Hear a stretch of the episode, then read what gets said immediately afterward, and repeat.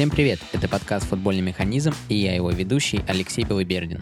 Гостем четвертой серии третьего сезона подкаста стал автор блога Алло Реф Анатолий Синяев. Анатолий рассказал нам о своей судейской карьере, как начал делать свой блог о судействе, о том, как стать рефери и продвигаться вверх по лигам, о том, какие требования предъявляются и как оцениваются арбитры, и как проходит матчдей для них.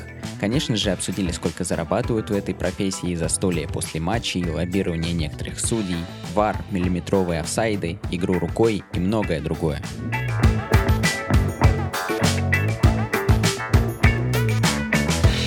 Для новых слушателей подкаста хотел бы отметить, что доступно много предыдущих серий, которые вообще не теряют в актуальности. Не пропускайте. Гостями уже были скауты аналитики из разных стран, спортивный директор, владелец клуба, президент футбольной лиги, спортивный врач, спортивный психолог, конечно же, профессиональный футболист и другие интереснейшие специалисты. Друзья, если вы хотите поддержать проект, то ставьте оценки, лайки, оставляйте комментарии и подписывайтесь на подкаст на Apple подкастах и на YouTube. Это очень поможет продвижению и очень мотивирует делать новые выпуски. Также вы можете подписаться на подкаст на других аудиоплощадках и во всех соцсетях. Ссылки в описании. Приятного прослушивания. Анатолий, привет, спасибо большое, что согласился принять участие в записи подкаста «Футбольный механизм». Давай сегодня обсудим тему судейства, темы, тему работы арбитром и так далее. Да, привет, Алексей.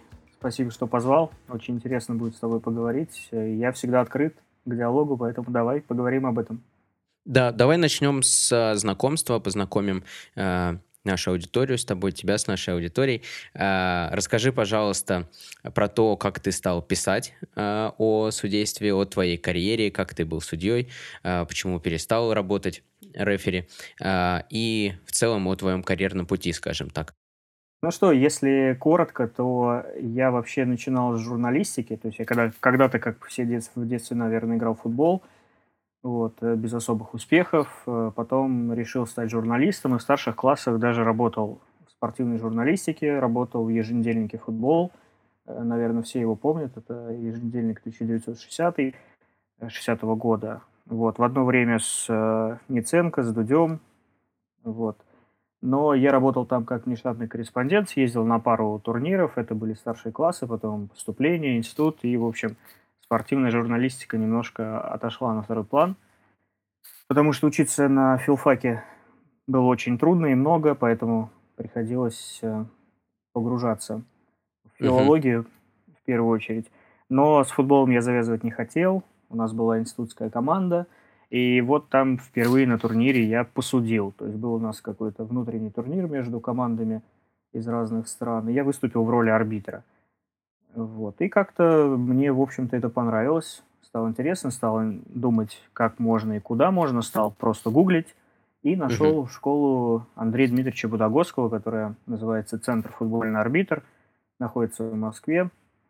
И записался туда, пошел на первый курс, экзамен провалил, после первого курса меня выгнали с треском. Так, а, а, а, а как там э, экзамен, э, ну, какой завалил, как это происходит все? Я завалил тестирование. Там экзамен угу. такой был в виде теста. И, по-моему, ага. по-моему, надо было набрать 8 баллов из 10 или 18 из 20. Разные были тесты, поэтому сейчас могу спутать. Но я не добрал, по-моему, один балл, и меня с первого курса погнали. Вот, и я перепоступал туда опять, но так как я уже весь курс отучился, меня отправили в, в 11-ю бригаду к Володе Коржевскому. Э, в нашей же бригаде э, Сергей Французов. Это самый главный судейский начальник э, в московских, среди московских судей. Угу. Вот, я стал потихоньку судить. Потом вернулся в школу, поступил еще раз, окончил ее уже с красным дипломом прошел через все курсы и даже взяли на четвертый курс, хотя туда берут не всех. То есть основное обучение три года идет у Будагоского, а на четвертый курс берут, ну, типа избранных, хотя ага. я не очень понимаю, как там оказался. С другой стороны, вот э, Антон Фролов с моего курса уже судит премьер-лигу. Угу. Вот. Так Понятно. Что, а ты вот учебу, упомянул, так. начал судить. А что начал судить? С чего все вот э, начиналось? Какие турниры? Э, в роли кого? Да, тебя отправляют сначала к бригадиру, он на тебя смотрит, что ты умеешь, отправляет тебя на какой-то там матч э, самых низших э, лиг детских, естественно. Тебя отправляют на линию, дают флаг, и, в общем-то, ты по законам жанра должен отработать на линии несколько матчей. На тебя смотрят взрослые опытные дядьки, которые там вторую лигу посудили, а кто-то первую, и тебе говорят, что так, что не так. Ну, в общем, обучение проходит уже на поле непосредственно.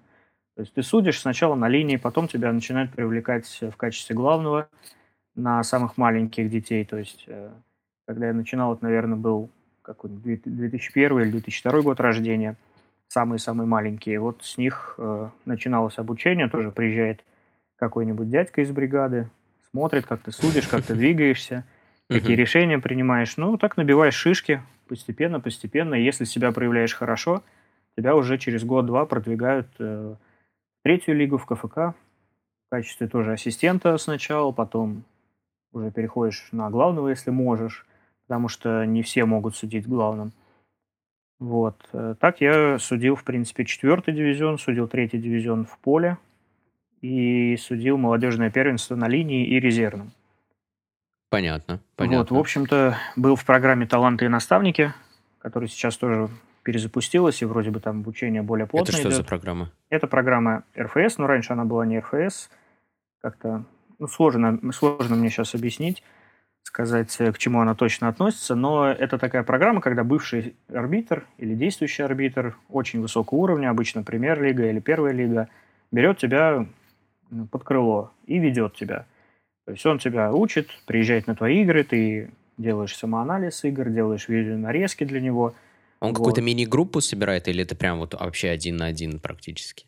Обычно ментору дают двух-трех э, арбитров, и он с ними, ну, в основном один на один. Кто-то, конечно, объединяется в группы, там, проводит тренировки uh-huh. и прочее.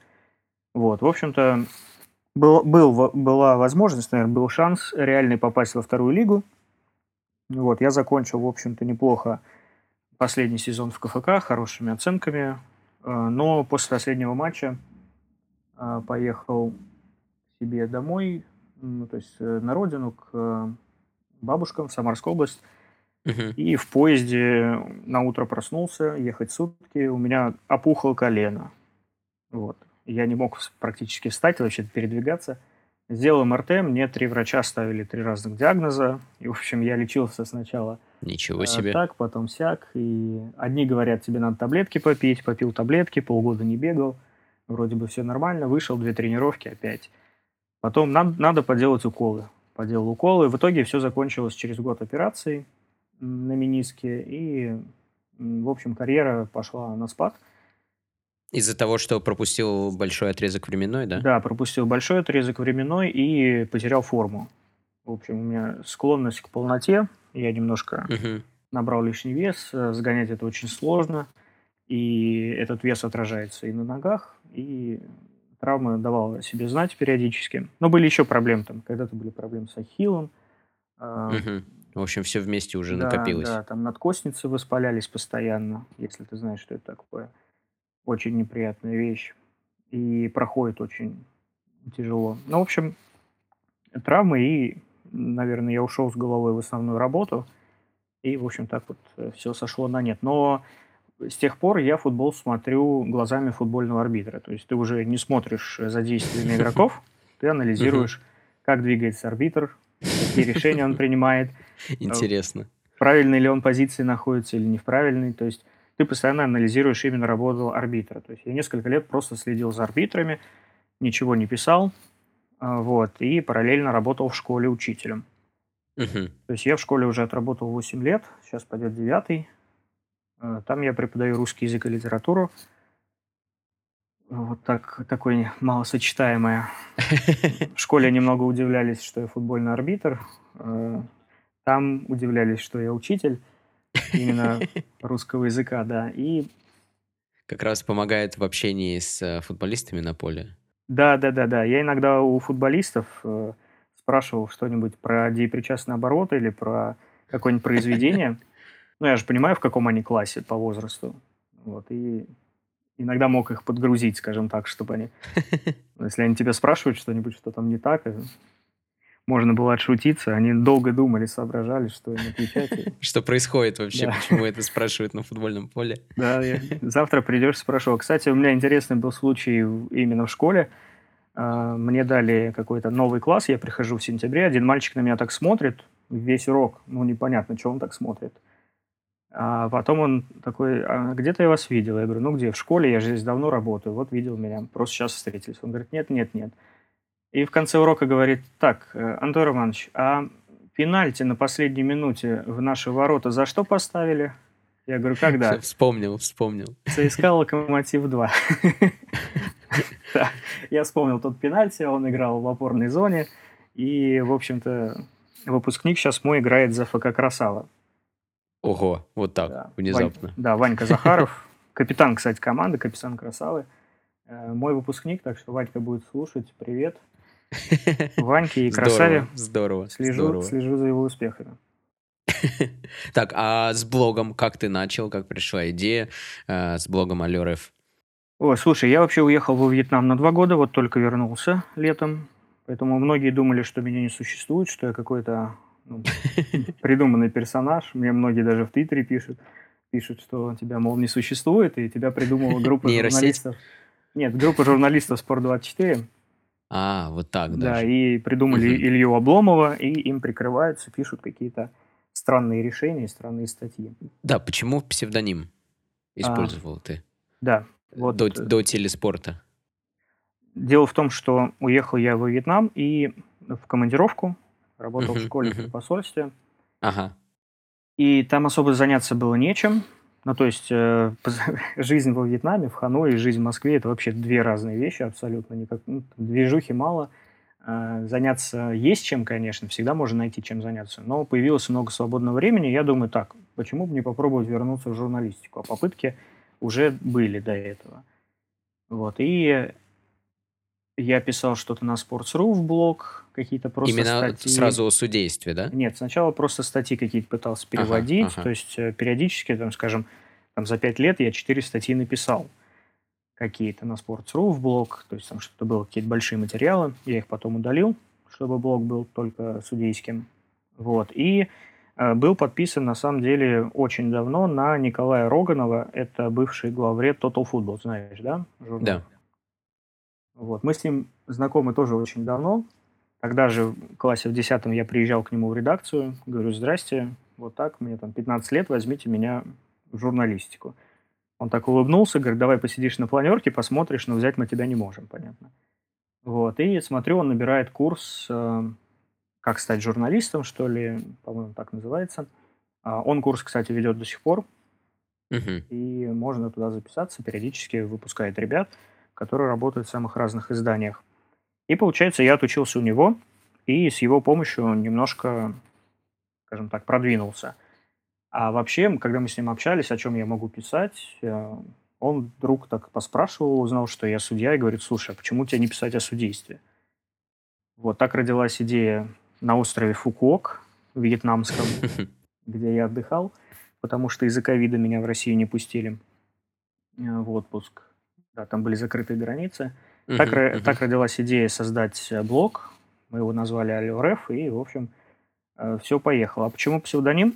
Потому что среди судей меня многие, конечно, знали.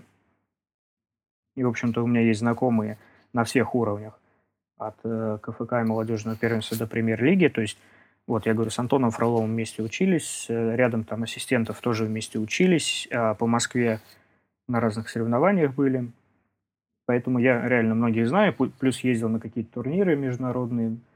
В Самаре мы судили международный турнир, там тоже с судьями пересекались. Кожаный Понятно. мяч судил угу. в Сочи.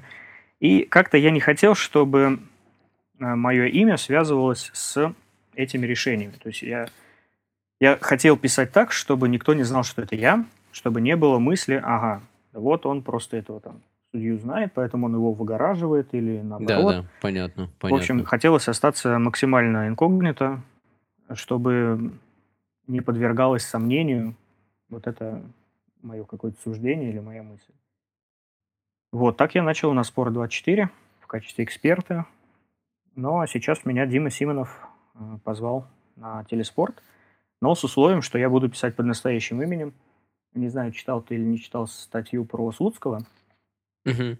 Я обращался к Слуцкому и, в общем-то, говорил, что он не прав во многих моментах э, с его наездом на судей. Да-да-да. Вот. Но там был подписан Илья Обломов. И мне Дима сказал, что если ты будешь э, так дальше подписываться, никто к тебе не придет.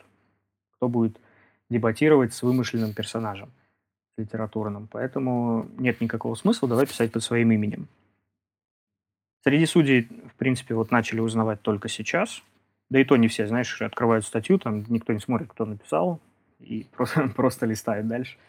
Или вообще не читают. э, Поэтому многие, многие так и не знают, кто именно пишет.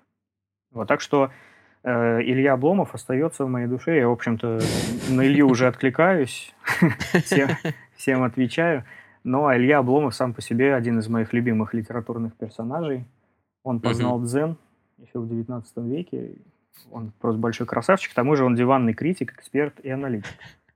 Вот, так что я придумал такой девиз себе и с дивана комментировал решения арбитров.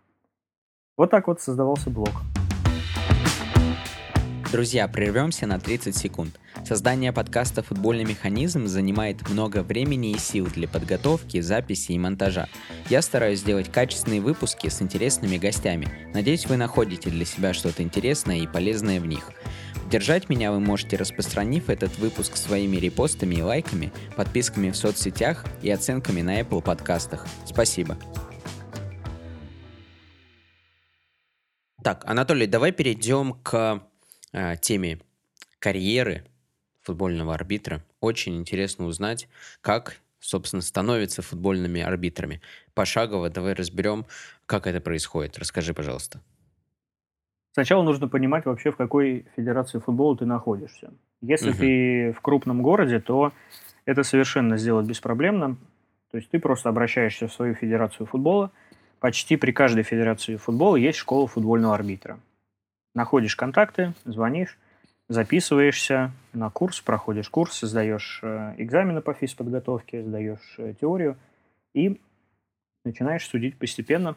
Тебя также подводят. Так во всех федерациях происходит. Вот, список э, контактов и вот этих федераций есть у меня на канале, если по поиску вбить, типа школы э, Мгм, арбитра, то вы можете найти там огромное сообщение, которое трудом влазило в одно, там, в 4000 знаков. То есть там очень много федераций. Я созвонился со многими э, руководителями и теми, кто отвечает за это, и вот такой список по Круто. городам э, выставил. Но я думаю, надо будет продублировать в ближайшее время. Конечно, народ новый пришел, периодически интересуются, как стать арбитром. Вот, то есть идете туда, говорите так и так, хочу стать арбитром, и вам уже говорят, э, что делать дальше, куда идти, на какие курсы, на какие лекции. Кстати, в большинстве городов э, курсы ведут действующие арбитры, причем арбитры высокого уровня. Там, в Калуге, например, Женя Кукуляк, арбитр премьер-лиги, да, в Мгм. Петрозаводске Мухтар, Мухтаров Рустам, Артур Федоров, это ассистент премьер-лиги первый, второй главный судья первого дивизиона. Ну, в общем, в каждом городе такие большие арбитры привозят материалы из АФС и, в общем-то, по ним уже обучают молодых рефери. И после поступления в эту школу, как происходит обучение, вообще на что обращают внимание при поступлении, э, как поступление, собственно, происходит? Слушай, ну для того, чтобы учиться на арбитра, вообще ничего не нужно, кроме желания. Просто приходишь и говоришь «я хочу», а дальше уже все зависит от тебя. Неважно, в какой то форме. Можешь ты пробежать э, там, 3 километра или не можешь пробежать.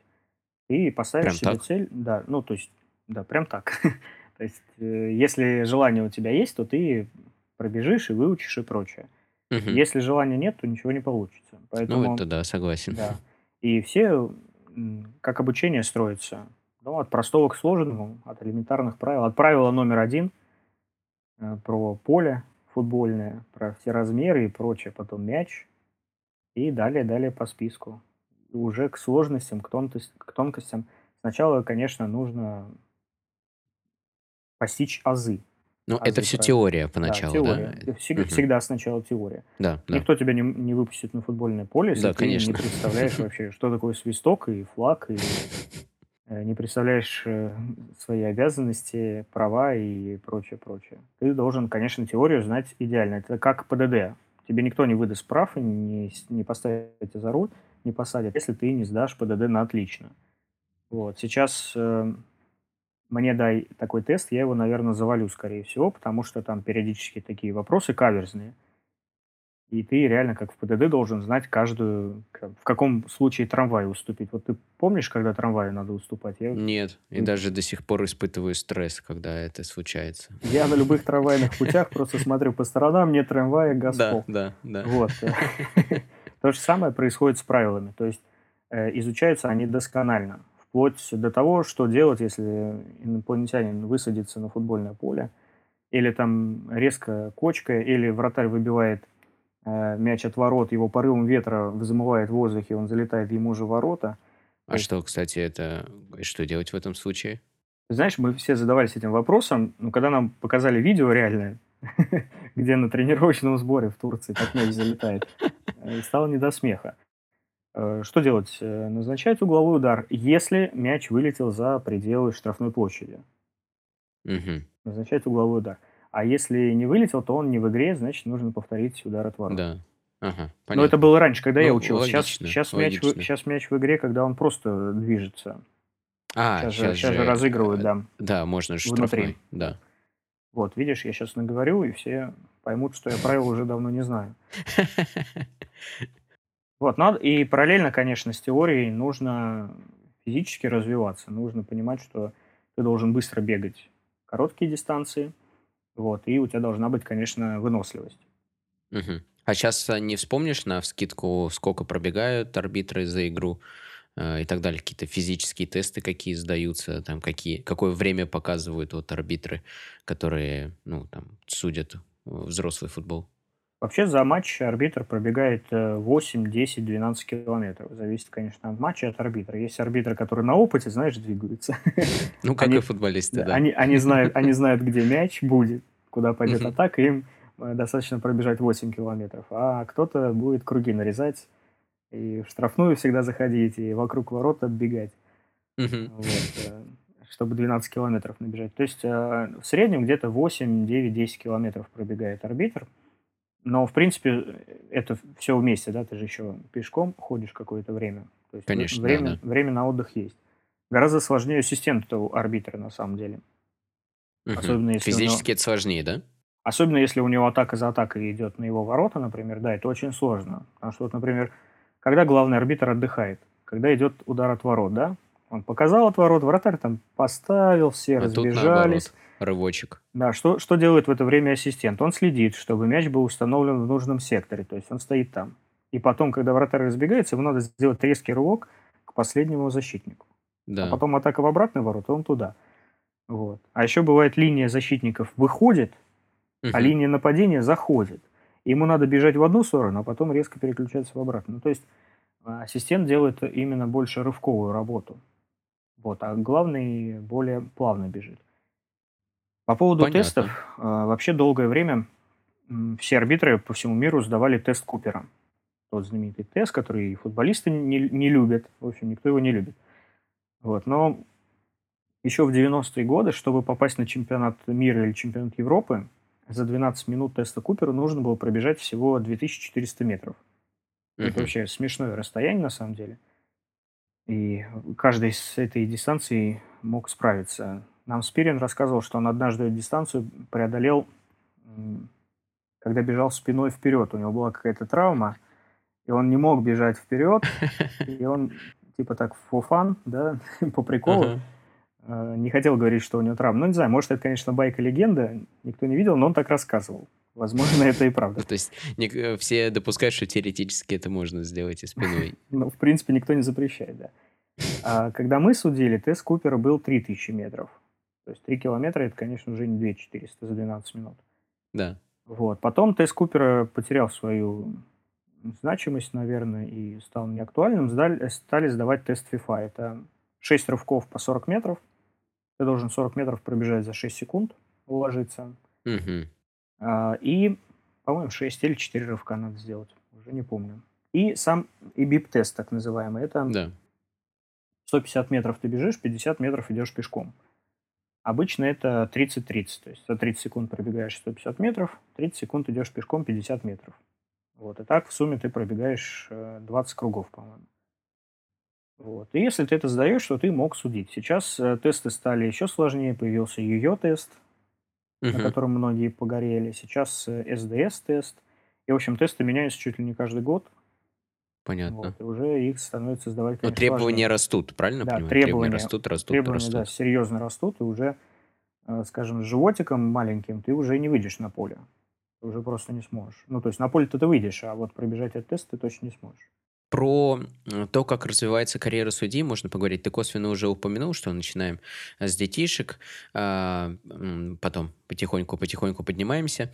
А, собственно, какие требования, как перескакивать эти уровни? Как э, сделать так, чтобы ты с одного уровня перешел на другой, там, и в дальнейшем там, из ПФЛ перешел в ФНЛ, из ФНЛ перешел в РПЛ? Как, как а, развивается карьера до самого верха? Слушай, вот до самого верха доходят самые удачливые, трудолюбивые и терпеливые.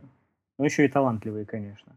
Потому что попасть на топ-уровень– это выдержать э, огромную конкуренцию, причем не только с э, соперниками, но и с э, разными условиями, в принципе. То есть где-то идет лобби, где-то у тебя сложные отношения с руководством, где-то один руководитель тебя видит хорошим арбитром, а другой не видит в тебе вообще потенциала. То есть очень сложно доказывать на всех уровнях, а начальников везде очень много, у каждого свое мнение. Очень трудно доказать, что ты лучший среди сотен таких же арбитров. Угу. Поэтому вот самый сложный переход это из второй лиги в первую лигу. Потому что в первой лиге 20 команд, да, да в премьер-лиге да. еще меньше. А во втором дивизионе команд там под 100, ну, когда я судил, было еще больше, да, они сейчас уничтожаются так быстро. Вот, то есть э, там на низшем этапе от детей к взрослым, там, 4 третий дивизион, это КФК, молодежная лига, в принципе, это несложно. То есть ты должен просто э, хорошо работать, ответственно подходить к своей работе, должен быть физически готов, у тебя должны быть э, прекрасные знания правил, ты должен все тесты сдавать, и самое главное, ты должен хорошо судить. Просто никто плохого судью не повысит. Хотя мы видим, как ошибаются люди, да, во второй лиге, например, и думаешь, как он туда попал. Угу. Наверняка Угу. такой, да даже в премьер-лиге такое Ну бывает. да, естественно, Мгм. как бы судейских скандалов, скандалов не занимать нам. Да, но когда ты понимаешь, э, через что прошел арбитр, дойдя до премьер-лиги, вот э, ответ вообще на самом деле прост. Это просто лучшие из лучших. Очень редко, очень редко попадают плохие арбитры на топ-уровень. Я думаю, что практически они не попадают. Другой вопрос, что иногда смотришь на арбитров каких-то там в первом дивизионе, во втором, и не совсем понимаешь, по какой причине он, например, не идет дальше. Мгм. Хотя относительно своих конкурентов он там выделяется. Но, опять же, он выделяется для меня. Я, например, вижу Другой человек да, по-другому. а другой Мгм. видит по-другому. Хотя я не исключаю, что есть и лобби, я, как уже говорил, да, и свои отношения Мгм. Определенные. Так можно, можно, в принципе, проследить, что у нас и сыновья различных инспекторов, бывших арбитров э, сделали стремительную карьеру. Вот, э, Понятно. случайно, не случайно, но есть у нас такие примеры или других футбольных чиновников. Э, К сожалению, это имеет место, и люди в конкурентной среде это видят. Видят, что такое происходит. Другой вопрос, что если он попадет на самый верх и будет показывать стабильно хороший уровень, это один вопрос. Ну да, Наверное, извините. да, можно Мгм. было его пропустить. А если он э, там, отработал в премьер-лиге 5 игр и сказали, слушай, ну не годится, вообще никуда не годится, что вы его в эти списки запихнули. Вот такие примеры тоже бывали, я сейчас фамилии называть не буду, но Мгм. судьи меня, э, если будут слушать, они будут слушать, они прекрасно поймут, о ком именно речь. Были арбитры, которые судили премьер-лигу, но недолго. И судили ее только потому, что были чьими-то родственниками. Как-то грустно это. Да, к сожалению, так случается. Слушай, ну мне кажется, так во всех сферах. Ну да, да. Да, просто ка- кажется, когда ну, настолько высококонкурентная среда и до там условно РПЛ доходит так мало э, новых людей, как я понимаю, смена кадров, она прям тяжело проходит, э, не то чтобы часто появляются новые лица наверху. И Да, тут так да. пропихивается кто-то, Очень прям сложно. грустновато как-то Тем более сейчас еще вар, и видишь, арбитров э, еще зимой запустили троих новеньких. Артем Чистяков, Ян Бобровский и Антон Фролов. Но из того, что они все еще не могут сдать, э, ну, как получить лицензию ВАР, они не могут судить премьер-лигу. Вот Антон отсудил две игры только потому, что не было в этих играх ВАР. То есть сейчас новых арбитров вообще очень сложно подтянуть. А учитывая то, сколько мы за последний сезон арбитров потеряли, 9 человек, а концами. А почему 9 мы потеряли? Ну смотри, Яськов, какой-то скандал. Да, он вообще, скандал. Он вообще пропал, не, не уходит на связь, никто не знает, где он. Э, скандал, его нет, там какой-то матч прошлого сезона вспомнили, какой детектор он не прошел. Да-да-да-да-да. Да, угу. Вилков тоже со скандалом. Тоже. Ну, после скандала, скажем так, его Хачатурянц ушел. Вот. Лапочкин Сергей, поймал, его поймали на том, что он не сообщил э, в УЕФА, что когда-то там пытались договориться с ним. Выходили. А, да, тоже была история. У тебя, собственно, я и читал, по-моему, угу. о ней. Вот, так что там, да, и кто-то закончил карьеру, Сейчас всех по фамилии не вспомню, но 9 ну, человек за, с прошлого года минус. А ни, никого особо не прибавилось. То есть зашли новенькие, те, у кого была лицензия ВАР. Там. Паша Шадыханов, например. Артем Любимов, э, Иван Синков. Но понятно, что они еще молодые, у них им еще набивать и набивать шишки, в принципе. Угу, угу. А, ну а в целом, вот подытоживая, основные сложности для движения между вот уровнями, это что? Слушай, ну, во-первых, э, вот когда начинать э, становиться арбитром? Вот когда? Когда для себя ты это можешь решить? Если ты пойдешь туда в 15 лет, то наверняка к 18 ты можешь попасть там на уровень молодежной лиги, и какие-то перспективы у тебя есть.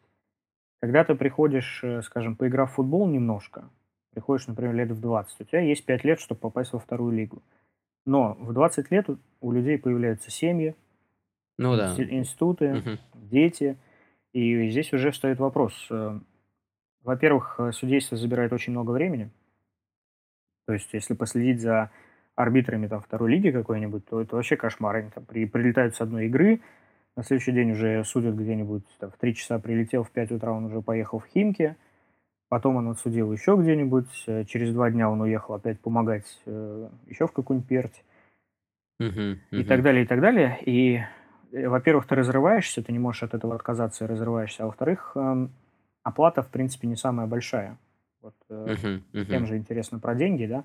Да, это интересно, это один из вопросов, которые я, естественно, хотел задать, так что давай да, это обсудим вот, тоже. Смотри, работа резервного арбитра – это практически целый день. То есть ты должен приехать на совещание, посмотреть там на форму, потом ты должен за несколько часов прибыть на стадион, проверить стадион, проверить, как там пожарная бригада готова или нет, медики, эти протоколы, табло и прочее. Вот ты целый день убиваешь на это, причем ты можешь ехать вообще в другой город какой-нибудь и получаешь за это 870 рублей. Ого, это на каком уровне такая Это на уровне второго дивизиона было долгое время, лет 10 или 12 не менялось. Цифра. Сейчас, по-моему, подняли до двух, двух с чем-то, но это надо смотреть регламенты. В этом году немножко подняли, но на протяжении 10-12 лет последних а, арбитры резервные во второй лиге получали 870 рублей. То есть им платили 1000 минус 13%. Обалдеть. И на уровне молодежной лиги. А как назначается резервный? Обычно он назначается из того же города, где, где матч проходит. Но, скажем, если матч в какой-нибудь Перми, то, возможно, в Перми и нет арбитра, который может. Его вызывают там, с Пермского края. Он едет там 300 километров – да, на своей да. машине за свой Да, бензин. бензин, да, да. А сейчас, вот, например, сейчас бензин не компенсирует.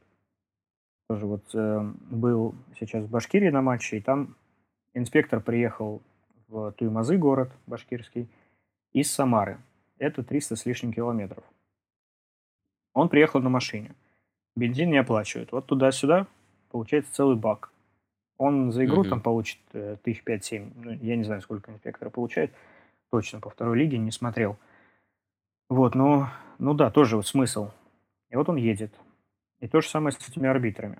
Там э, электрички какие-нибудь тоже сейчас не оплачивают. Раньше это как-то еще оплачивалось. Сейчас все через агентство. Какие-то билеты покупают официально. Если это самолет, то хорошо. А если какой-то другой транспорт, то уже такси, даже Аэроэкспресс. Вот ребята летят куда-то, им не оплачивают Аэроэкспресс. Ты до аэропорта добирайся как хочешь. Не, не считается, да, путем до, до игры. Да, Не, не наша проблема. да. И мне арбитры говорят второй лиги, например, слушай, вот я приехал в город, там, в аэропорт доехал за свой счет, ну там ладно, там встретили, довезли до гостиницы, поселили, накормили, но ты пошел по городу погулять, да? Там потратил 200 рублей, там кофе выпил, не знаю, там захотелось э, чего-нибудь съесть, перекусить, еще что-нибудь. Все, все заработанные деньги просто улетают. Приезжаешь там, на букет цветов жене не хватает. Поэтому я думаю, что очень многие заканчивают, потому что очень низкая оплата. То есть ты, ты можешь быть талантливый судья, но попасть в первую лигу очень сложно, Мгм. где платят более-менее адекватные деньги. А терпеть долго не будешь. Да, терпеть, ну вот, вот ты будешь 15 лет в таком ритме жить. Все ищут себе какую-то там подработку, вторую, третью работу, а с судейством не каждый работодатель будет тебя терпеть. Мгм. Скажет, зачем мне такой работник, который там раз в неделю на два дня уезжает в командировку, причем неизвестно когда. Еще и сообщает за пять дней до. А про деньги, если мы говорим про ФНЛ, РПЛ, там, я думаю, уже все-таки другой уровень а, зарплат, если все-таки туда добраться.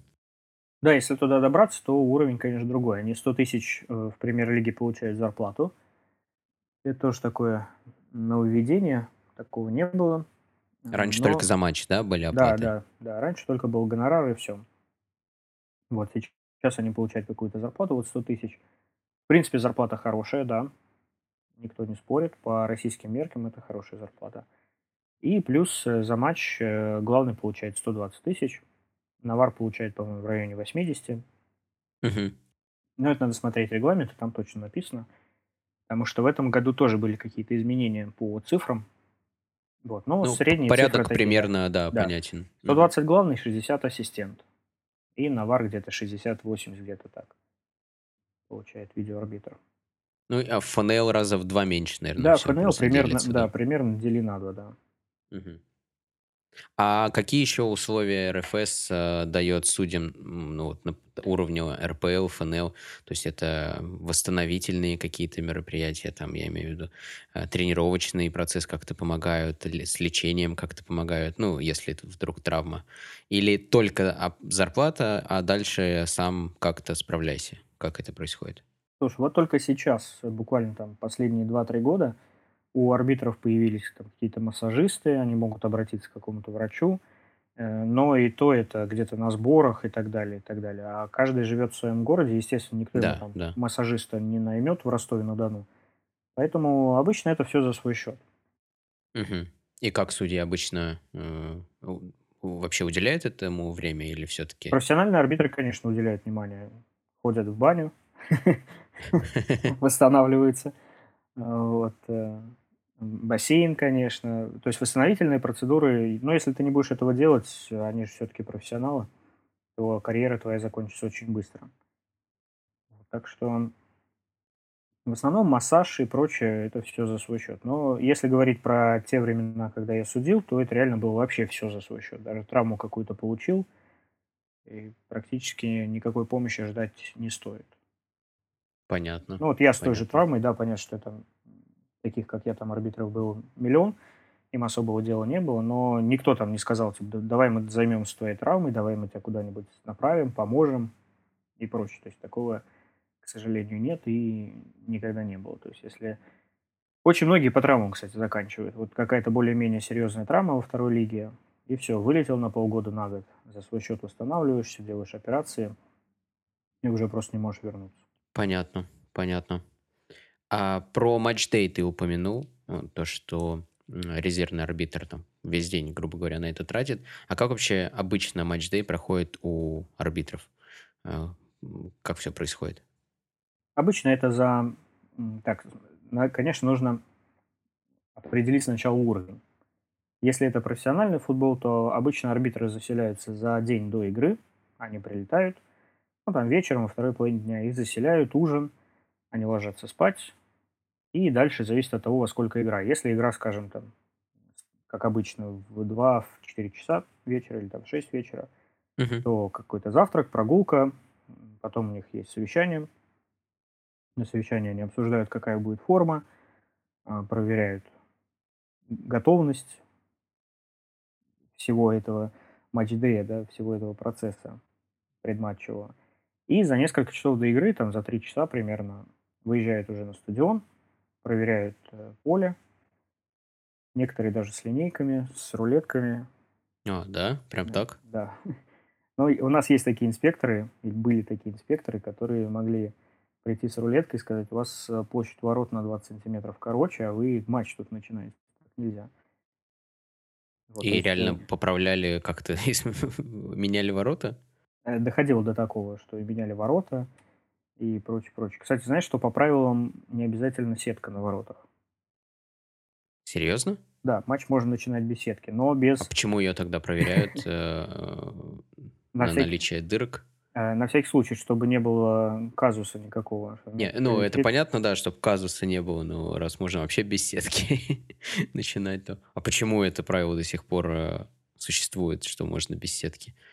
А, просто нет, э, нет такого, что там написано, что можно беседки. Там просто не написано, что это обязательный атрибут. А, что я понял, что То нельзя есть, без нее. Угу. Обязательно должна быть разметка, обязательно должен быть угловой флажок, но про сетки нет ни слова.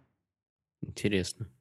Что, э, арбитры проверяют готовность стадиона, проверяют документы, вот эти, опять же, справки ПЦР, э, проверяют э, это на них, да? игроков. Да, ну, они как-то делят между собой резервный проверяет, инспектор проверяет сейчас эти справки.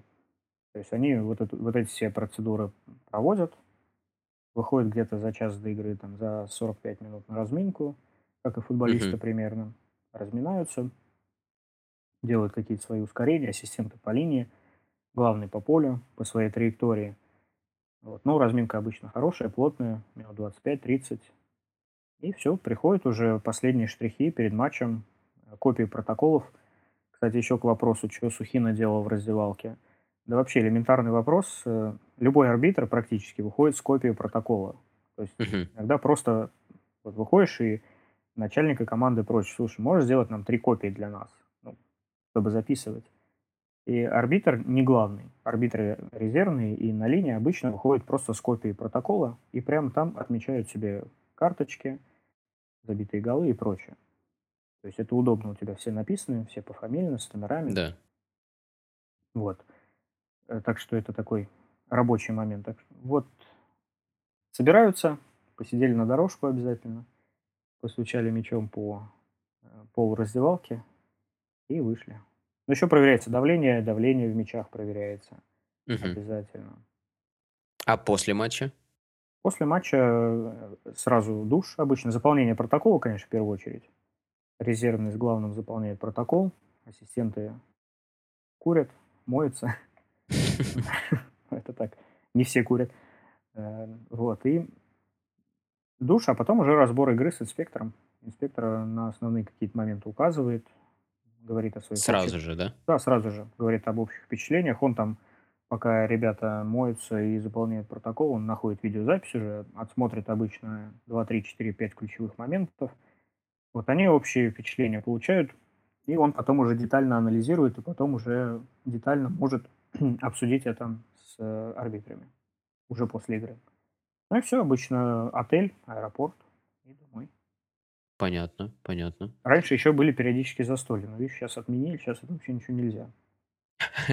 Ну да, тоже после недавних инцидентов, когда там были, увидели в отеле э, что-то, кого, не помню уже про кого это было. Там Иванов с бригадой выпивал водочку, и Панин с каким-то представителями Сочи был в отеле в ресторане. Да-да-да-да-да. да. Вот. Ну, а раньше это было нормально, в принципе, пойти в ресторан после игры с представителями команды, выпить э, за хорошо проведенную игру, почему бы нет. Или прямо в раздевалке. Вот я хотел про раздевалку сказать, да, что на КФК сейчас, как я понимаю, ну, недавно там рассказывали знакомые, что встречалось такое, что прям в раздевалке после игры бутылки пустые. Отдыхают кто-то. Ну, это нормально. сразу. В принципе, выпить, я вообще не вижу ничего плохого в том, чтобы выпить бутылку пива после матча сразу, э, холодненького, чтобы восстановить какие-то силы. Вот. Но... пиво, пиво да. я еще могу понять, а покрепче а. уже, но это уже интересный но выбор. Есть, есть и такие, да. В принципе, да, даже я своим не самым большим опытом, в принципе, видел и коньяк, и водку в холодильнике. В раздевалке обычно холодильник, в судейской раздевалке есть холодильник, где Он Все легко, да, предусмотрено. легко превращается в ковер-самолет и цветочную поляну. Понятно. Там уже не до разбора игры. Это зависит от того, как матч кончится. Если хозяева победят, то все хорошо. В России до сих пор так все вот происходит. То есть э, э, по- победили, надо отблагодарить. Слушай, ну я это застал. Когда победили, и накрывается какая-то там, ну, скажем, это не шикарная Ну, поляна с, понятно. с осетрами, но, скажем, какие-нибудь хорошие бутербродики, красная там рыбка, э, коньячок. Это, ну, это было. Это было, от этого никуда не денешься. В хороших клубах каких-нибудь, не будем называть их. Но, такое было, да, было. Ничего не, скроешь. В больших клубах все было раньше по-другому. В хороший ресторан просто закрытый, где никого лишнего не будет. И хорошо посидеть, хорошо пообщаться. Но почти на всех уровнях э, просто сказать спасибо за хорошую игру, почему нет. Понятно, понятно. А, как раз про хорошую игру, про оценку игры несколько раз вот упоминалось, и что сразу после игры происходит оценка. А, собственно, как происходит оценка? Что такое хорошая игра, а, проведенная арбитром? Э, По каким критериям судят, хорошо или плохо отсудил арбитр? И можно также обсудить в этом же контексте, что такое топ-судья. По-моему, топ-судья – это тот э, арбитр, который хорошо управляет игрой. Потому что ошибаются все. Карасев ошибается, в принципе, даже частенько. Если мы говорим про его оценки, они у него часто неудовлетворительные. Хотя нам всем кажется, что Карасев хороший судья. И даже с ним не спорят на поле, да? Потому что у него авторитет, потому что он хорошо управляет игрой. В общем-то, если ты не упустил контроль из рук, если команда понимает, по какой причине ты свистнул в одну сторону, свистнул в другую, тогда, по-моему, арбитр хорошо провел игру. А что касается оценки, если ты не назначил пенальти, но потом тебя исправил ВАР, ты все равно получаешь двойку за одну Мгм. ошибку. Снимает 0,5 баллов, так во всем мире. Система оценивания везде одинаковая. Если ты неправильно там показал красную карточку или не показал красную карточку, это тоже минус 0,5. Но при этом мы понимаем, что многие моменты являются дискуссионными. Вот нам всем кажется, вот там Казарцев, Спартак Сочи ошибся, да? Все это видят. Но Казарцев со своей половины, э, с той точки, где он был, Казарцев увидел четкий фол. И это пришло в динамике моментально. Но он назначил пенальти, да, этого там никто не понял. Но на поле, так скажем, ну, если поспорили, но не так уж рьяно там.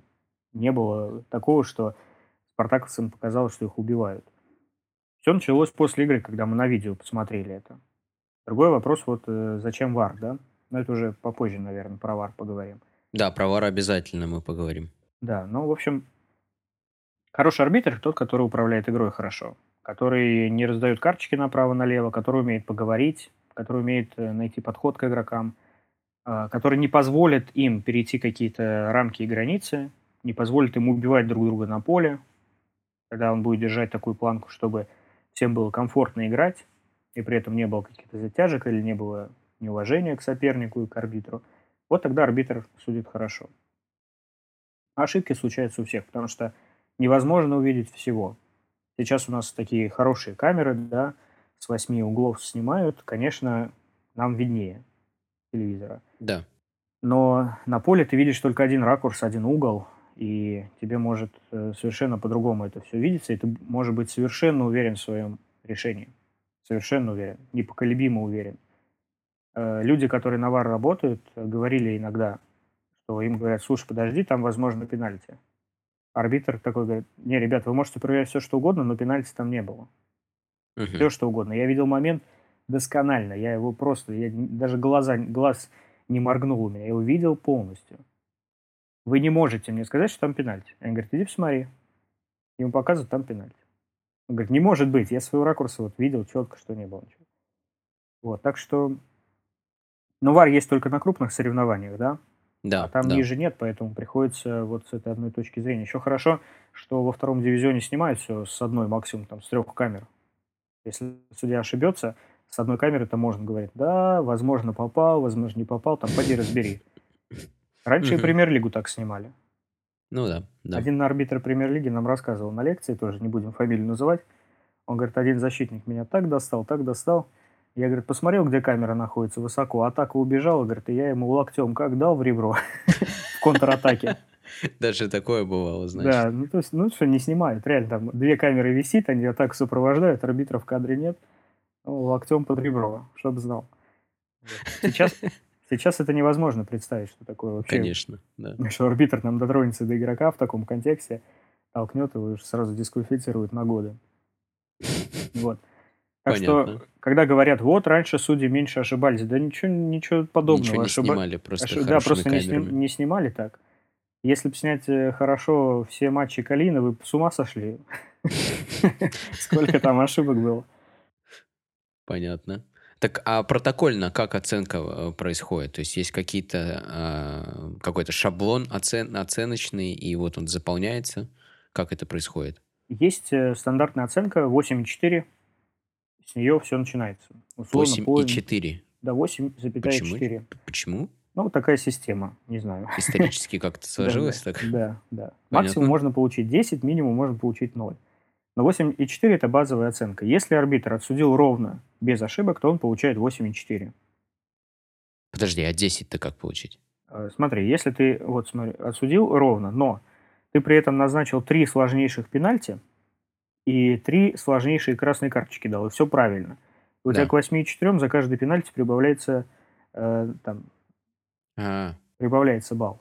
Понятно. Ну, до, понятно. до 10, я не знаю, мне кажется, таких случаев не Ну, было. ну, я понял, да. Бывает да, 8,5, понятно. бывает 8,6, там, за два правильных решения. Но прибавляется балл постепенно. Но получить 9, например, это вообще что-то нереальное. 8,6, если ты получил, это вообще какая-то сказка. Это флеш-рояль просто. Мгм, мгм. 8,6 Понятно. выпадает раз в триллион.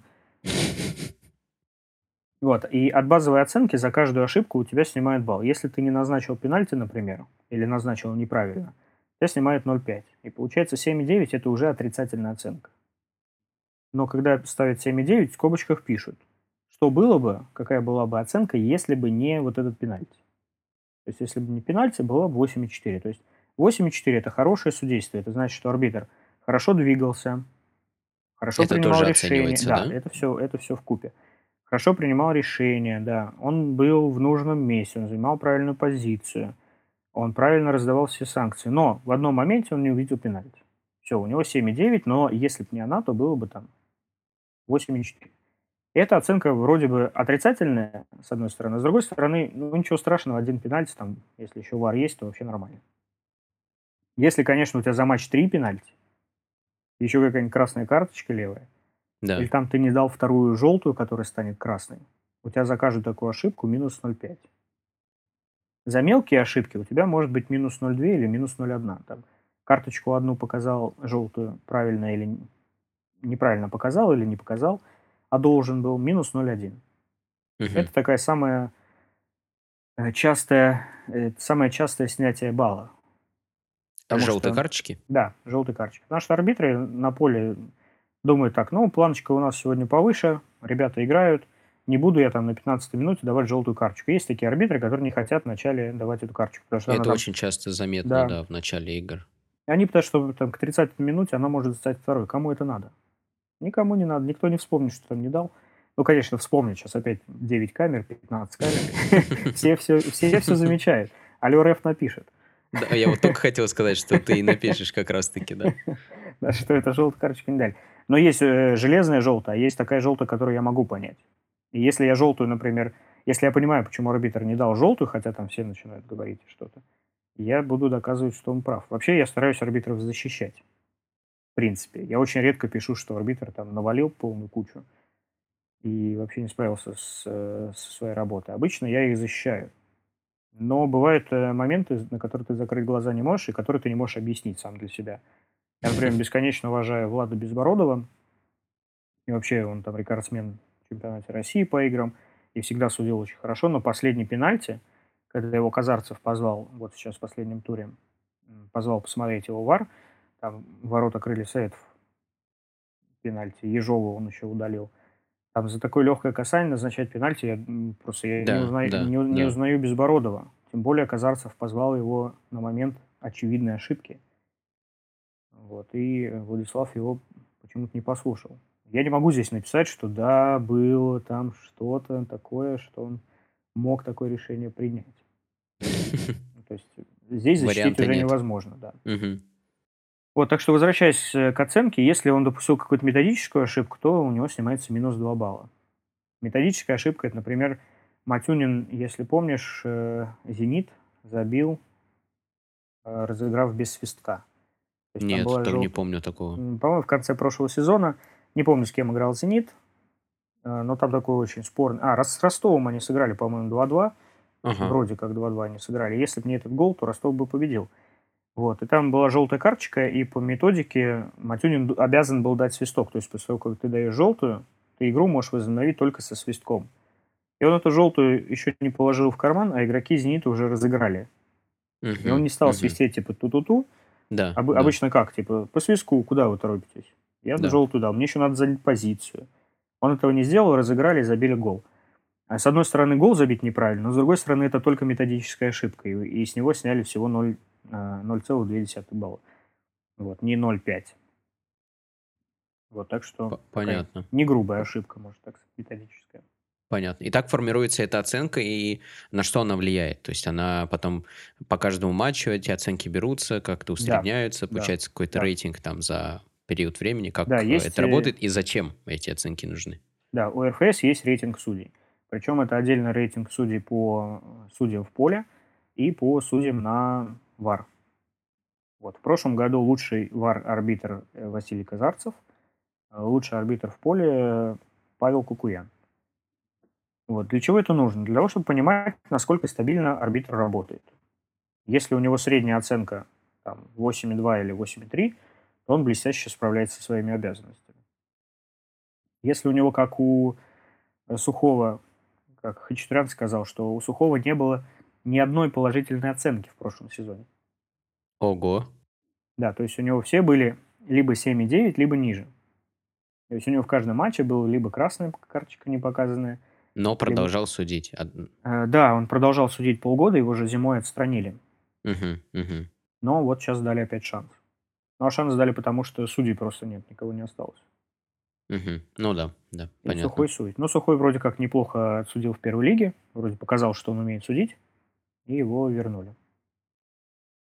Понятно. Вот, так что этот рейтинг нужен для того, чтобы понимать, насколько арбитр стабилен. И по идее, если бы этот рейтинг был прозрачный, если бы этот рейтинг публиковали там каждый тур, например, э, было бы наглядно понятно, какую оценку получил арбитр, тогда бы мы, наверное, могли говорить так, там, трое худших арбитров по итогам сезона опускаются в первую лигу, трое лучших арбитров первой лиге поднимаются. Да, было бы прикольно. Да, И была честно, бы реальная наверное. конкуренция. А так у нас получается, кто-то вылетает, Яськов по непонятной причине, Вилков по понятной причине, но давно надо было, а не сейчас. Мгм, там, если бы это- эти рейтинги брать, ну там было за что. А, Понятно. Вот. То есть они как бы, как бы есть, вроде Да, бы влияют, но когда-то в каких-то ситуациях про них забывают, про эти рейтинги. совершенно верно. И в этих, эти рейтинги совершенно такая интересная вещь. То есть э, арбитр получает двойку, на следующий тур он опять судит.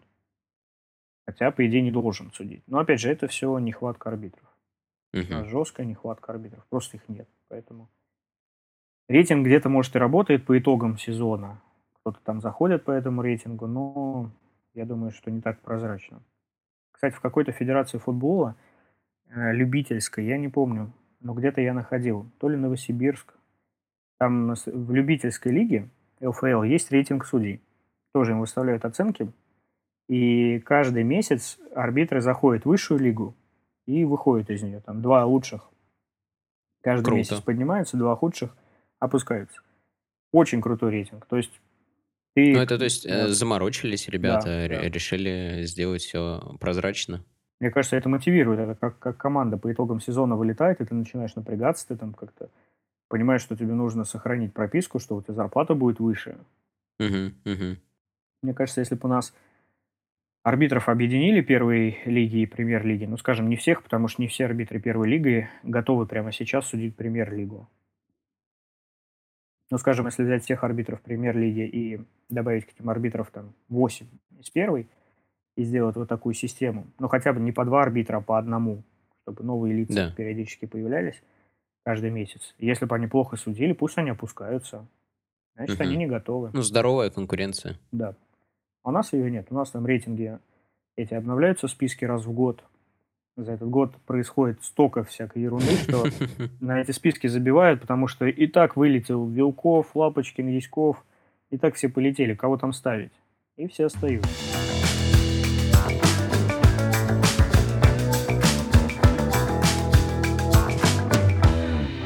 А, давай перейдем к следующей теме. А, в целом о профессии.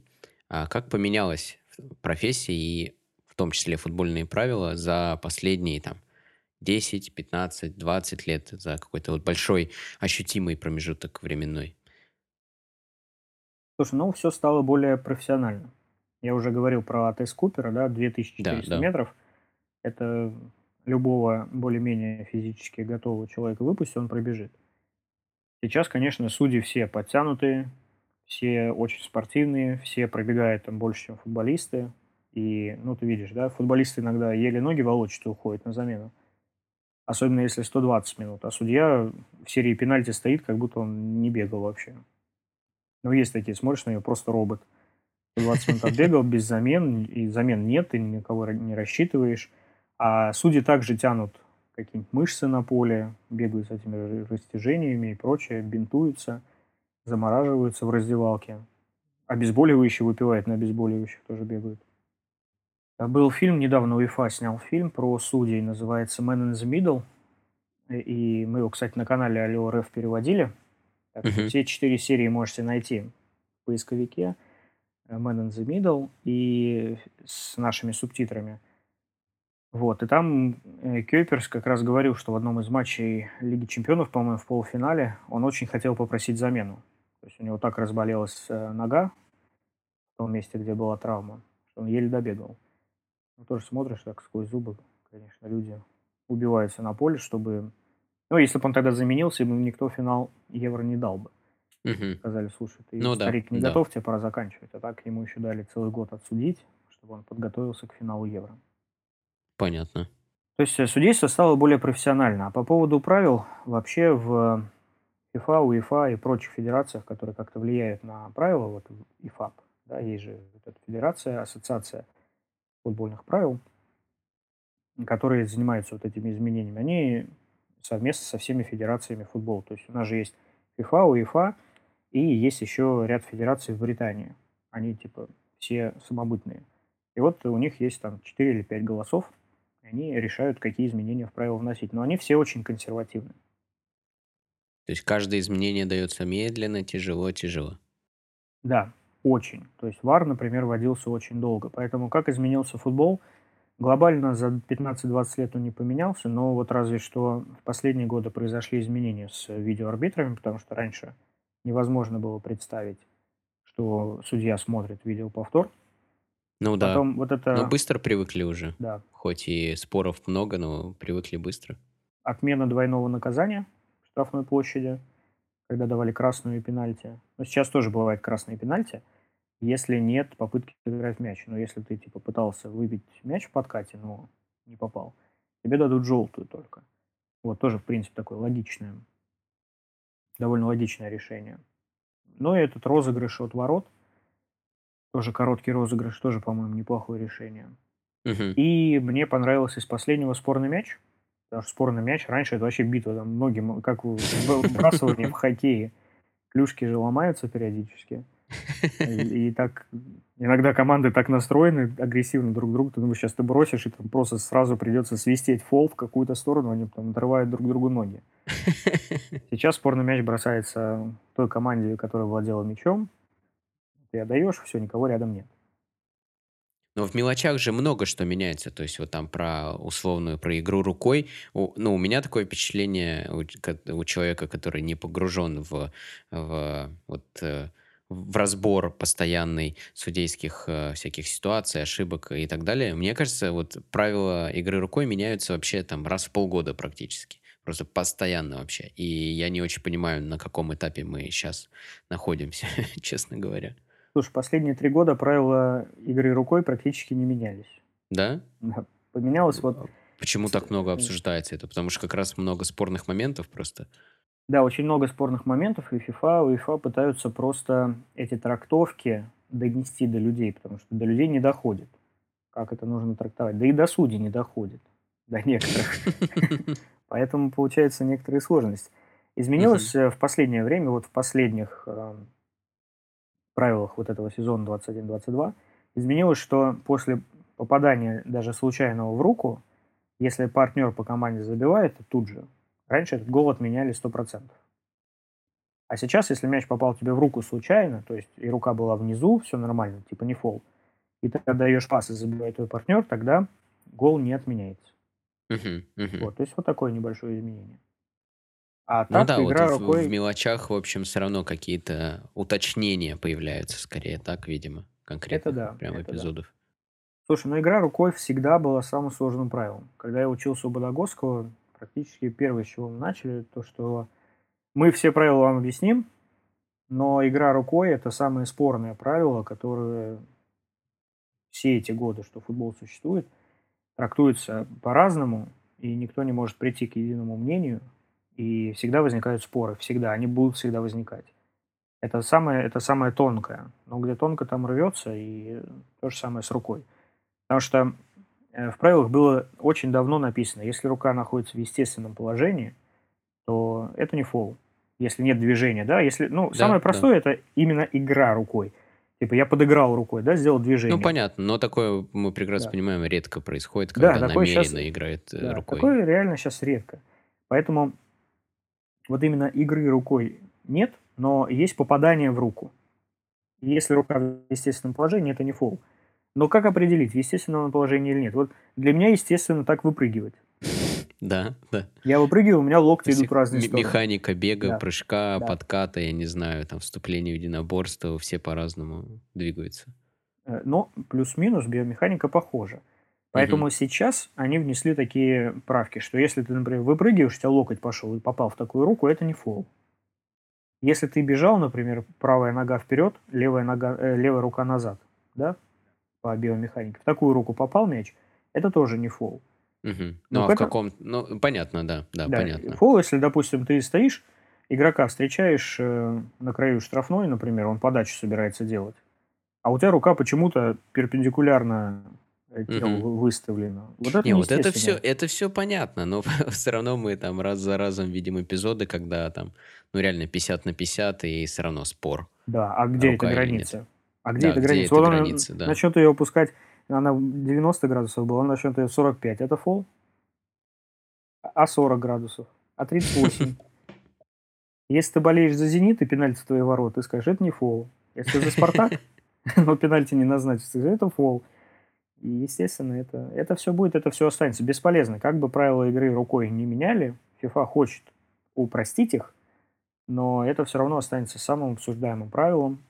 И мне вообще нравится, что они про эту естественность сейчас заговорили. Сейчас будет меньше пенальти, заметно меньше. За какие-то легкие касания, когда в прошлом году... Не будут ставить, да. Да. да. Угу. В прошлом угу. году любое касание, даже вот э, рука в неестественном положении – и ты на замедленном повторе видишь, как, как там мяч касается э, кончика ногтя, и за это назначается пенальти. Но это абсурд. Да? Мяч никак там траекторию не поменял. Вообще никак это не повлияло на эпизод. Хотя физики скажут, что по-любому повлияло. Этот минимальный контакт. Но ты же по футбольно понимаешь, что никак это не повлияло. И э, реально там был эпизод, по-моему, ЦСКА Локомотив, и отменили гол ЦСКА за то, что было вот такое касание. Его видно касание угу. перед голом. То есть, ну, никак коснулся. вообще не повлиял. Да, то есть там, там настолько, там видно, что пальчик отгибается после этого. Один или два пальца, они как-то в сторону немножко уходят. Но ты понимаешь, что в динамике вообще непонятно. То есть мяч как летел, так и летел в динамике. То есть ты это не увидишь никогда в жизни. Только на замедленном повторе где-то там можно это увидеть. И, конечно, хорошо, что сейчас за такие касания не будет назначаться 11-метровые удары. Ну да, и меньше споров, может быть, будет, потому что как бы, ну, будет повод не ставить, скажем так, а не повод постоянно ставить их. А споры все равно будут. Угу. А Еще помимо... Не... Да, да. Еще же, говорю, никто правил не знает. То есть, э, ну, что такое игра рукой? Спроси, у нас э, не все комментаторы понимают, что рикошет – это игра рукой, намеренная игра в мяч, после этого мяч попадает в руку, это не нарушение правил. Ну, комментаторы, ладно, футболисты не понимают этого. То есть mm-hmm. там, в центре поля я вижу иногда, игрок специально бьет по мячу и попадает себе в руку, которая там поднята над головой. Но это не фол, это считается не фол. Если он специально ногой бил, да, и случайно да, да. попался по руке, это считается не фол. Но судья в центре поля такой, а, пофигу, все равно никто не знает. Свистнул. Никто на это внимание не обратит. Все таки да-да, что рука наверху. А такое часто происходит? Ну, ты знаешь, я видел такое. Я видел такое, что, да, даже на чемпионате Европы был такой момент, когда судья вблизи штрафной дал фол в пользу обороны вот за такую руку, хотя это не рука. Я уверен, что будь это в штрафной, он бы в жизни не назначил, он такой, лучше пусть ВАР посмотрит, я перестрахуюсь, но... И никто не спорил. Все нормально. Все разошлись. Никто ничего не сказал. Понятно. Хотя он, по а, сути, сорвал атаку. А по сложности есть что-то сравнимое вот с трактовкой а, рука, не рука? Что-то близкое по сложности? Или все-таки это вот прям самый сложный момент и ничего близко даже нет? Я думаю, что рука самый сложный момент, потому что еще все происходит очень быстро.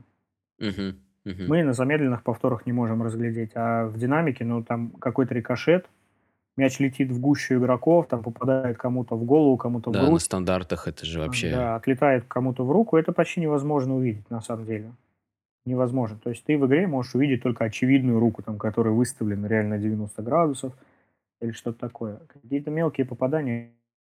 В общем, это очень сложно. Ну, по идее, тут как раз вот ВАР должен да. помогать. Да, ВАР должен помогать. А, давай перейдем к обсуждению системы ВАР как он ворвался в футбольный мир, куда он его двигает вообще, и а, за то короткое время, а, что ВАР с нами, как он успел видоизмениться? Слушай, ну вообще изначально ВАР придумался как такое спасение от супер очевидных ошибок. Ведь мы же видели гол Лэмпорда на чемпионате мира. Да, да. Все видели гол, кроме арбитров. Или Самое... Тиери Анри, да, когда ирландцев убил. Да, да. И, и все понимают, что это против футбола, что это нечестно. И вот в такие моменты нужен был вар. То есть он увидел это касание руки, он должен отменить гол. Он увидел, что мяч пересек линию, он должен засчитать гол. То есть вар, в принципе, это не зло. Но его изначальная задумка уже не работает сейчас. Потому что камеры, особенно на крупных турнирах, позволяют разглядеть такое, что мы не увидели бы со стандартных камер. И не спорили бы на это. И не спорили счет, да. бы, да. Но сейчас мы видим падение Стерлинга в полуфинале чемпионата Европы. Угу, угу. Опять же, Кёп, э, Макелли судил, да? Макелли увидел его так, назначил пенальти. Это уже Розетти научил ВАР не лезть в такие моменты, поэтому ВАР не вмешался. Но нам кажется с, с почти со всех камер, что там ничего не было. С одной камеры мы видим это легкое касание.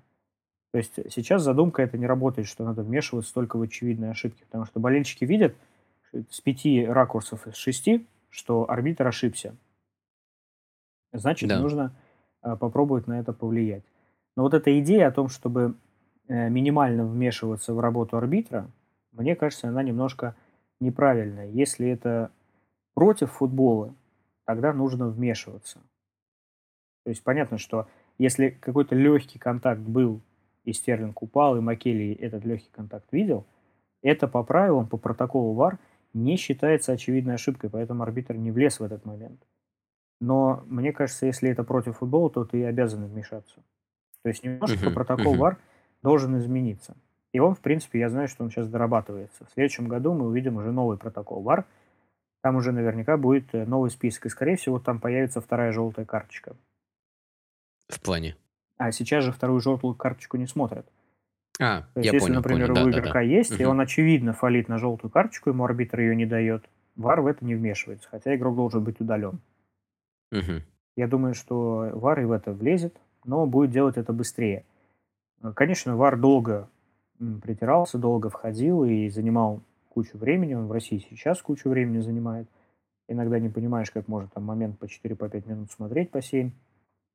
13 минут в прошлом году. 13 минут принимали решение видеоарбитра в прошлом году в одном из матчей. Это невозможно. Да, это, э- а это рекорд, наверное, среди больших лиг. Или прям еще даже больше бывало? Не знаешь? Тут я тебе не скажу, но в России это точно рекорд. Мгм. 13 минут для России это очень много. И ты смотришь, как э, 6 минут э, или 7 минут смотрел ВАР, и они его крутят, ты понимаешь, что это, наверное, не очевидная ошибка, чтобы его крутить только. И все равно они зовут арбитра, и потом еще арбитр 6 минут втыкает и пытается понять, что там. То есть, если ты не можешь, если ты в первые секунды не можешь сказать, что там ошибка, то зачем арбитра вообще дергать? Вот, но, конечно, да, мы сейчас э, с этих камер видим большее, чем видели раньше, и поэтому VAR, наверное, должен немножко видоизмениться. Но в целом VAR это, конечно, плюс.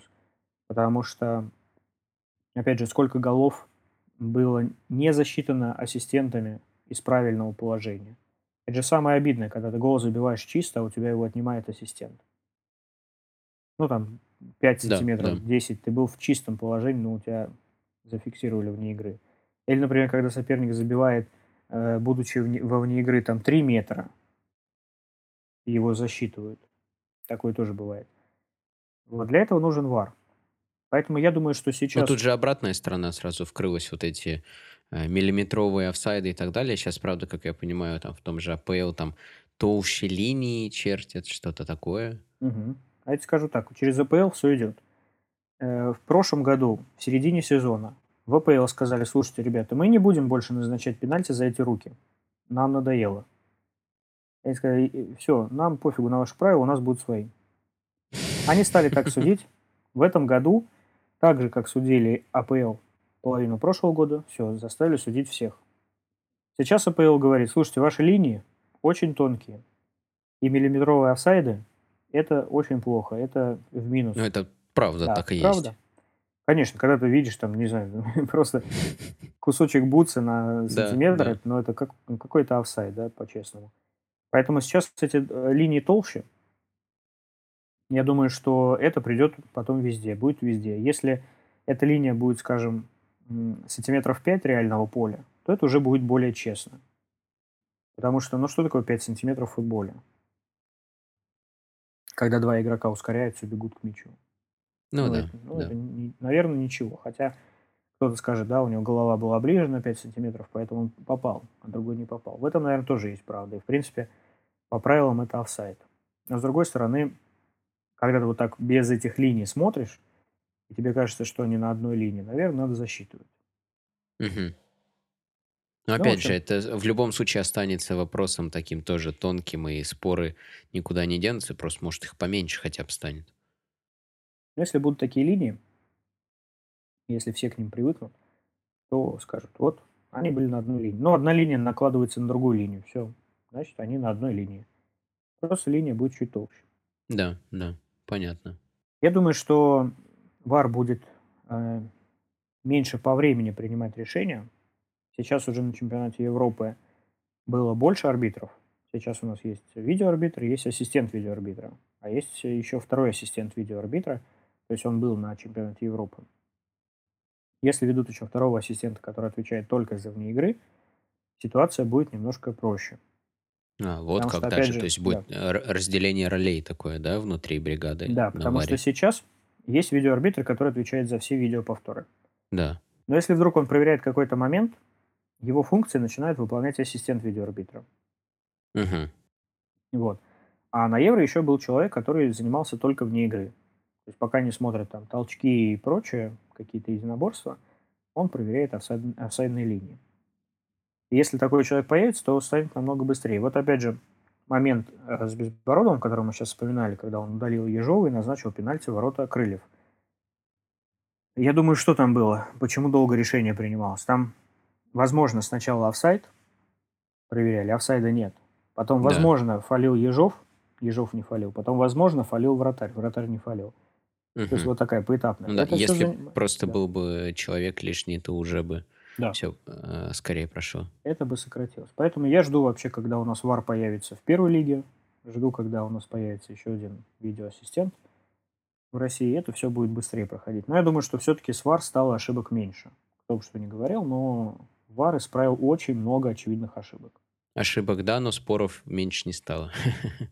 Но это опять же э, во многом вот незнание правил же э, зачастую. Ну а во многом в любом ну, руки, там вар, не вар, 5 камер, 10 камер, одна камера, все равно все спорить будут. Да, споров меньше и не будет, естественно. Если не будет вар еще, а арбитр э, не зафиксировал офсайд трехметровый, из которого гол забили, представляешь, что будет? Ну да. Сейчас спорят из-за каких-то моментов, где, там, скажем, 60 на 40.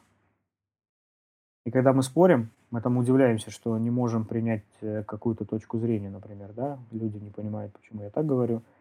Э, мои сторонники не понимают, почему по-другому. Ну, такое бывает, да, кто-то там в телеге, в комментариях, если почитать, кто-то поддерживает, кто-то не поддерживает, кто-то согласен, кто-то не согласен. Но даже у судей, вот они после сезона собираются, вот эти все моменты, которые мы обсуждаем с пеной у рта, они их включают на, на семинарах и голосуют 60 на 40, 65 на 35, 50 на 50, желтое или красное. То есть судьи, профессионалы, арбитры FIFA – даже, не приходят к одному да, мнению. Не приходят к одному. Да, даже угу. на евро. Вот был евро, был сбор арбитров, и даже там, на таких сборах международных, арбитры также спорят и также не приходят к единой трактовке. То есть э, момент субъективный в судействе все равно всегда будет. А кто вот эта высшая инстанция, которая должна сказать, нет, тут не 60 на 40, тут вот так? Это кто? Это ан- судьи английской премьер-лиги? Судьи из, из того, что ты сказал, все оттуда идет? Да, все оттуда идет, но они при этом вон э, тоже накладывают как кони. Ну да, да, да. Опять же, вот последний Манчестер Сити, Арсенал. Просто Арсенал прибили в самом начале игры.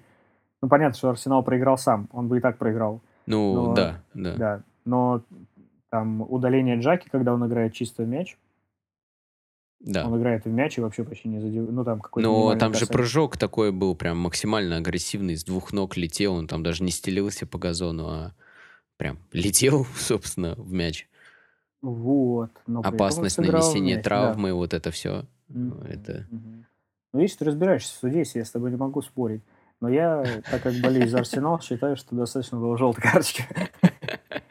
Тут Слушай, ну один, ладно. один Вадим Укомский да. в этот момент улыбается и доволен, потому что в прошлом выпуске мы случайно сказали, что Арсенал не топ-клуб, вот. А теперь в гостях подкаста э, болельщик Арсенала. Так что, Вадим, привет тебе. Да, Вадим в курсе, кстати. Подписан на канал. Вот, э, слушай, но ладно, этот момент с Джакой, да, это, я могу понять, за что там может быть красная карточка, да, опасность и прочее, прочее, но все равно те арбитры, с которыми я момент это обсудил, больше считают, что надо дать желтую карточку за безрассудное поведение. Но угу. второй гол забивает Челси после того, как прилетает в лицо Чемберсу, да, в лицо да. рукой просто, и да. никто на это не реагирует, даже Вар не реагирует. Это вот очень странно. Так что нет никакой высшей инстанции. И английские судьи ошибаются, и все ошибаются во всех лигах, ошибаются судьи все. Поэтому говорить, что наши судьи какие-то особенные, нет. У нас вообще уровень судейства, я считаю, вполне себе неплохой. И если сопоставлять с российскими клубами, то, наверное, даже получше. Карасев вообще-то он э, Суперкубок Европы судил. Да, да. А ну и в целом он постоянно же получает европейские матчи. Да, сейчас и на Евро отсудил 6 игр вместе с резервным и сейчас в Лиге Чемпионов играет. Играет успешно, в отличие от наших клубов. Ну да. Так что ну, посмотрим, да. кто пройдет дальше. Карасев в Лиге Чемпионов или Зенит. Я уверен, что Карасев. Поэтому... Ну да, есть такая вероятность. Я скажу даже, что она... Э, готов даже поспорить. Если кто-то из, если кто-то из твоих слушателей захочет со мной поспорить, кто пройдет дальше, Карасев или Зенит э, готов поспорить на пару тысяч рублей. Я, кстати, подписчику проиграл как-то пару тысяч, вот так поспорил. По поводу? Не помню. А, я поспорил, что Карасева больше не назначат на матч «Зенита» до конца прошлого сезона, когда он ошибся в пользу Ахмата. Тоже он объект спора был, да? Да, я, я написал в комментариях, что Карасев больше не получит игры «Зенита» до конца сезона. И буквально через два тура отправил Долго ждать не пришлось. Да, по какому-то адресу. Понятно, понятно. А скажи, пожалуйста, куда вообще в целом все движется? Какой твой прогноз, как будут меняться правила, как будет меняться работа арбитра в ближайшие, тоже такой, ну, большой временной отрезок, десятилетие, десятилетия, куда все движется? Слушай, на ближайшие 10 лет э, появится ассистент еще один видеоарбитров, э, будет больше камер, будет лучше картинка, будет э, более быстро приниматься решения – Мгм. Я думаю, Это все что... касательно Да, вара, ты да. имеешь в Я виду? думаю, что судья в поле все равно не, не сможет быть заменен на видеоарбитра полностью, потому что арбитр в поле– это своего рода воспитатель, человек, который помогает держать игру под контролем, не дает вспыхнуть нервам, потому что если бы арбитр сидел на вышке, там бы через 20 минут уже все подрались, и надо было уводить команды, потому что по правилам нельзя, чтобы было столько удаленных игроков. Тогда матч завершается. Я думаю, что матчи бы просто не завершались, так что арбитр должен быть э, таким дядькой, который скажет, слушай, одного отводит в сторону, да слушай, он дебил, это, не обращай на него внимания, что ты его слушаешь. Вот. И также подойти ко второму и сказать то же самое. И все. Кстати, это одна из самых таких э, шуток судейских. Мол, ассистент поднимает флаг, э, игрок подходит к главному, говорит, слушай, что он поднимает флаг? Да фиг его знает, я его первый раз вижу вообще. Николаев в интервью рассказывал этот анекдот. Ани- Реальный случай такой был. Я его первый раз вижу, вообще он какой-то новичок, вообще без понятия. Иди к нему, и у него спрашивай. Он к нему подходит, говорит, а что он там это? Говорит, да он мне сказал поднимать флаг, я не в курсе. Не, у Николаева Нормально. было чуть по-другому, но Да. а- анекдот такой ходит. да. Понятно. Можно игроков занять просто какими-то размышлениями на поле, чтобы они меньше разговаривали. Да уж. Вот, а так что куда движется? Слушай, ну, я думаю, что глобально никуда, потому что футбол очень консервативен. И В те, кто- никуда? Ну нет, он не, не в никуда, он э, просто не будет сильно меняться. Я понял, да, да.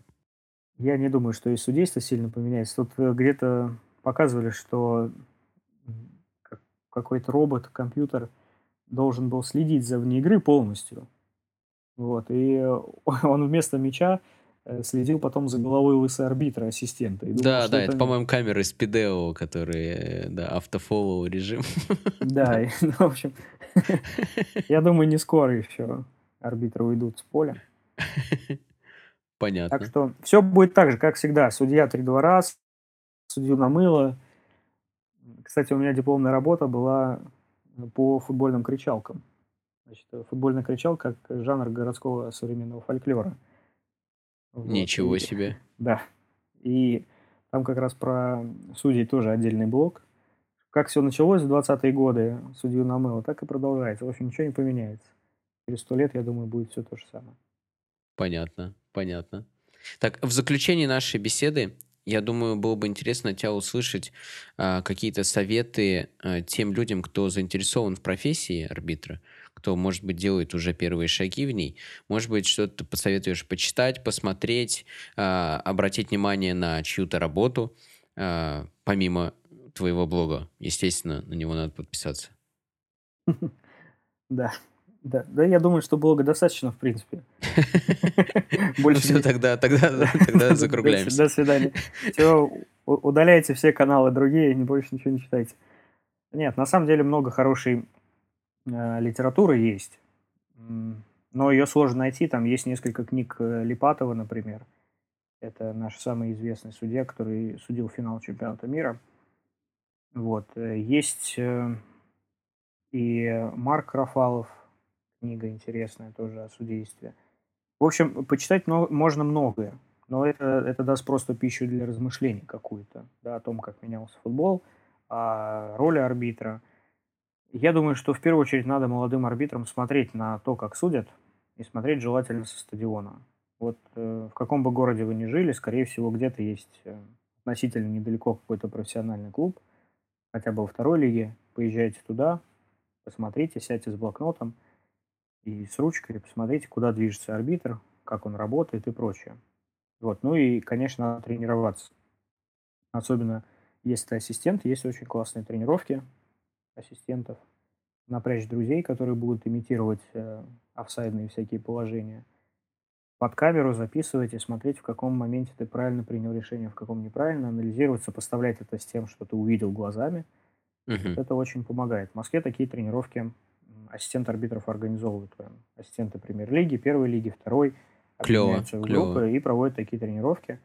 Это, кстати, очень интересная, в принципе, тема со стороны посмотреть. э, Необычно. У главных, конечно, такого нет. Нет такого, типа, ребята, вы тут побегаете, я вас посужу. Главное все равно через матчи заходит, а у ассистентов вот это вот э, фотографирование есть. Поэтому, смотря, смотря кем вы идете, если ассистент, то надо следить за ассистентами, прийти на стадион, сесть за спину ассистенту на поле и смотреть за движениями, за тем, как он работает флагом, где приставным шагом передвигается, где немножко отдыхает, где, наоборот, максимальную концентрацию держит. Вот. И то же самое за главными. Допустим, нарисовали себе футбольное поле на листе А4, написали, вот матч, вот на 50-й минуте был штрафной. Вот здесь стояла стенка, вот здесь стал Карасев. Вот, значит, примерно такую позицию я должен в таком Хитмэп какой-то, короче, да, намечать. Да. Да, как при угловом, куда арбитр движется. Пошла атака, через какую линию он ускоряется, через какую зону он пошел в это ускорение.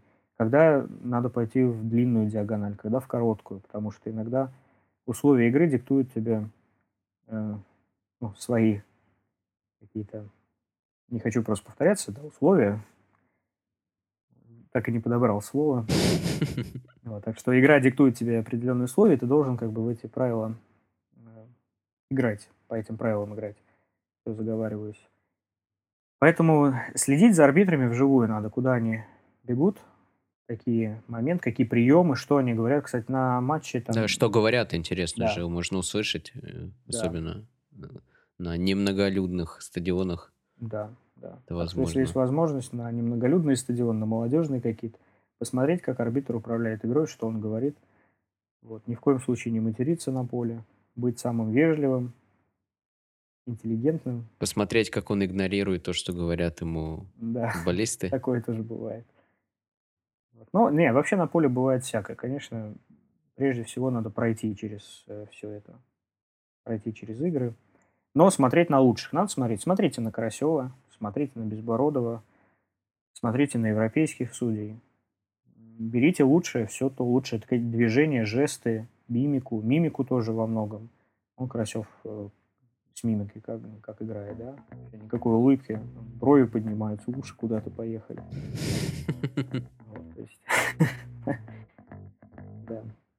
Я думаю, что просто надо что-то подчерпывать у тех, кто посудил уже. Брать лучшее. И ни в коем случае не лениться. Анатолий, спасибо большое, что принял участие в записи подкаста. Было очень интересно. Обязательно через какое-то время нам нужно будет записаться еще раз, потому что постоянные изменения, постоянные э, и судейские скандалы и так далее, и так далее происходят. И надеюсь, мы с тобой еще запишемся, все это еще разок обсудим. Спасибо. И удачи твоему блогу э, и на работе. Леш, спасибо тебе большое за приглашение. Обязательно зимой выкатят новые изменения, которые вступят уже со следующего сезона 22-23. И давай зимой с тобой обсудим изменения, правила новые, поговорим о том, что поменялось и куда дальше смотреть, куда двигаться. Тебе тоже удачи. Очень интересный Спасибо. канал, очень интересный подкаст, классные гости, классные темы. Если кто-то, я обязательно, конечно, сделаю репост на Алё кто послушает, должен обязательно будет подписаться на Алексея и послушать крутейшие подкасты с крутейшими гостями. Это просто супер. Такого разнообразия гостей вы не встретите больше нигде. Спасибо тебе. Да, спасибо большое, Анатолий. Пока. Давай, пока.